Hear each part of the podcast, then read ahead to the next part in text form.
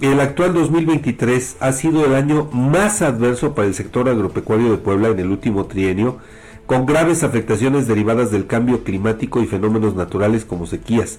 Así lo informó Ana Laura Altamirano, titular de la Secretaría de Desarrollo Rural del Estado de Puebla. Luego de asistir a la conferencia del gobernador Sergio Salomón Céspedes Peregrina, la subfuncionaria detalló en entrevista que casi 12.000 productores y más de 15.000 hectáreas han resentido estos embates ambientales principalmente en las regiones Mixteca, Sierra Norte y Valles Altos.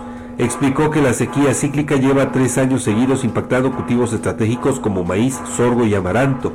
Ante esto, los apoyos de la dependencia a su cargo en 2023 por 3.500 pesos por hectárea dañada han servido para que los agricultores al menos recuperen la inversión de semillas.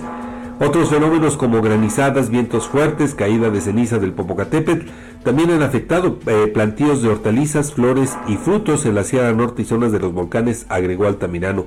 Para mitigar estos embates, este año se asignó un presupuesto mínimo de 60 millones de pesos en apoyos a productores agrícolas poblanos, dijo la titular de la Secretaría de Desarrollo Rural Poblana. Y bueno, ahí solamente hay, hay que aportar un dato ah, que apenas lo leí hace unos días, unos 10 días más o menos, respecto del cambio climático. Como todavía hay una parte importante de la población, estamos hablando de aproximadamente el 30% de los Sí. habitantes de este planeta, Edgar, que no creen en los efectos del cambio climático.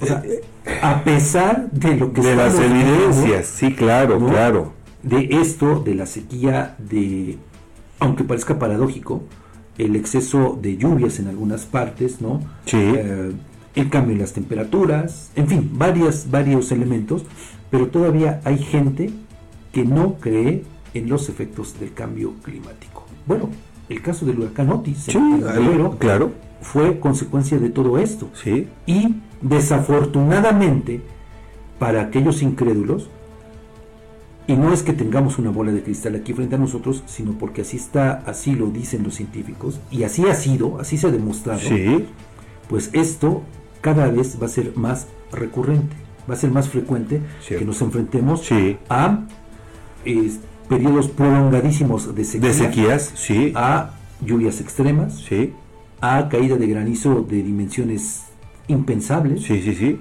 en fin, Ya, ya, ya lo hemos estado viendo en los Ya últimos años, ¿eh? O sea, eh, eh, esto que tú dices, mucha gente puede decir, ay, ¿cómo crees? No, ya lo hemos vivido. ¿no? Digo, recientemente te acordarás tú aquí en Tlaxcala, la temporada de lluvias ca- cayó, Así cuántas es. granizadas Sí, sí, sí. atípicas, donde eh, los granizos del tamaño de limones, ¿recordarás?